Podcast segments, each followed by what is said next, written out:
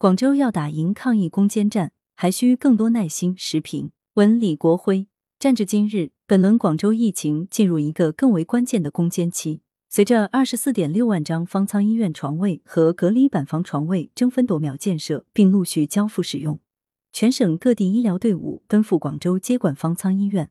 广州已越来越有把握打赢这场抗疫攻坚战。如果说此前打的是一场猝不及防的遭遇战，此刻打的已经是一场精心准备、兵精粮足的攻坚战。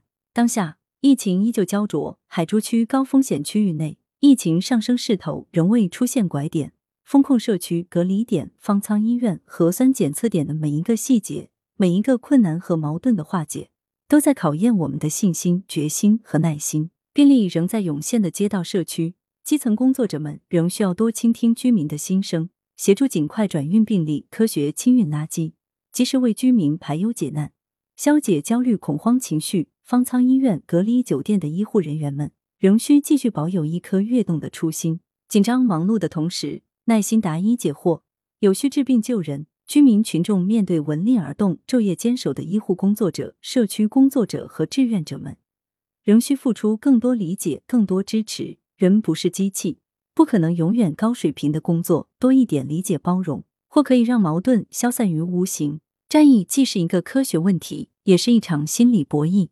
面对这场攻坚战，我们还需付出更多的同理心，让彼此之间的共情产生更多风雨同舟的真情。